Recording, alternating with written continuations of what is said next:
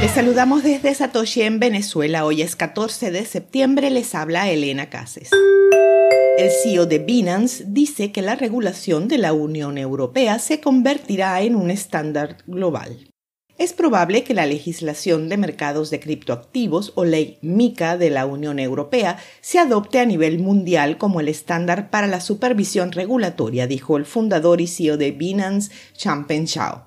Mientras se redactaba, MICA se diseñó para dar a Europa una ventaja en la regulación global de los criptoactivos. La legislación regula las criptomonedas y los proveedores de servicios en los Estados miembros de la Unión. Stefan Berger, el principal negociador de MICA para el Parlamento Europeo, dijo a The Parliament Magazine en una correspondencia por correo electrónico en marzo que, y cito, Debido a que es el primero en su tipo, Mika tiene el potencial de servir como un modelo a seguir global. Estados Unidos aclara que el código abierto no es ilegal y ya no pone bajo amenaza a Bitcoin.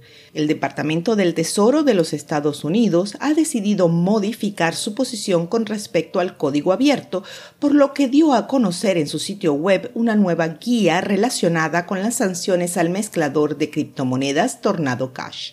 Ahora, un mes después de esas sanciones, el Departamento del Tesoro aclara que no está prohibido interactuar con proyectos de código abierto en sí mismo, siempre que no implique una transacción prohibida con Tornado Cash, detalla la agencia gubernamental.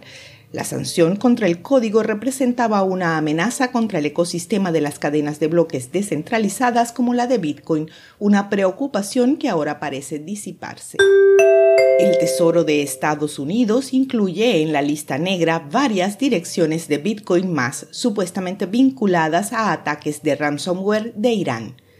El Departamento del Tesoro de Estados Unidos agregó nueve personas y seis direcciones de Bitcoin a su lista negra el miércoles, en su categoría de designaciones relacionadas con la cibernética.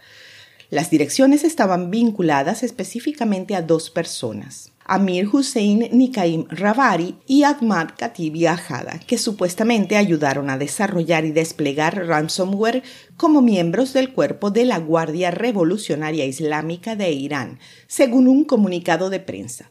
Los individuos son parte de un grupo de piratas informáticos que apuntó a hospitales, empresas de transporte y escuelas con ransomware, dijeron funcionarios del Tesoro. Además, acusó al grupo de montar un ataque cibernético contra una empresa de servicios rurales eléctricos en octubre de 2021. Las billeteras no contenían ningún Bitcoin el martes, ya que agotaron sus saldos entre octubre y mayo pasados. Una dirección vinculada a ambas personas tenía 2.49 Bitcoin a lo largo de su vida.